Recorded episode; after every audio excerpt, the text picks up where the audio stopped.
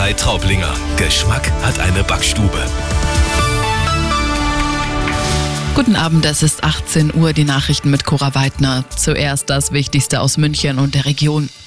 Bayerns Patienten müssen jetzt offenbar doch unter den Streiks in den Krankenhäusern morgen und übermorgen leiden. In Nürnberg beispielsweise müssen Operationen teilweise abgesagt werden.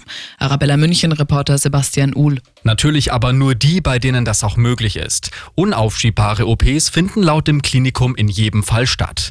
Bei uns in München ist morgen unter anderem das Isa-Amper-Klinikum in Haar vom Streik betroffen. Auch Mitarbeiter der München-Kliniken wollen streiken. In welchen anderen Krankenhäusern die Arbeit noch teilweise niedergelegt wird, ist noch unklar.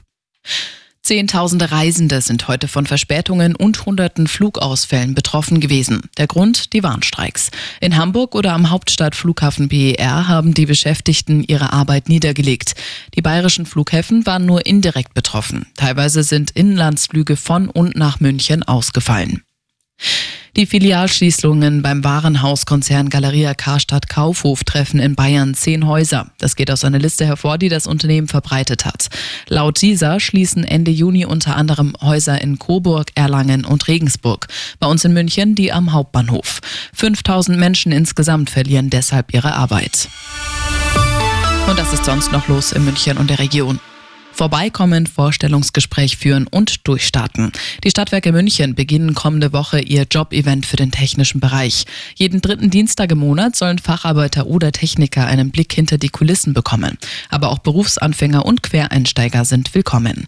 Kommende Woche Dienstag findet das erste Event in der Zentrale in Mosach statt. Und zum Thema Mehrwegpfand wird im Landkreis Erding jetzt die Gastrobranche befragt. Bei der letzten Umfrage vor zwei Jahren war das Interesse an den nachhaltigen Verpackungen noch gering. Lokalreporterin Sonja Hahn. Restaurants, Imbisse, Cafés, Dorfläden, Metzgereien und Bäcker werden nach ihrer Meinung gefragt. Mit dem Ziel, ein einheitliches Pfandsystem für mehr Nachhaltigkeit zu finden. Hintergrund ist die seit Januar geltende EU-Richtlinie für eine Mehrwegpflicht in der Gastronomie. Immer gut informiert. Das Update für München und die Region wieder um halb sieben und jetzt der zuverlässige Verkehrsservice mit Andy Karg.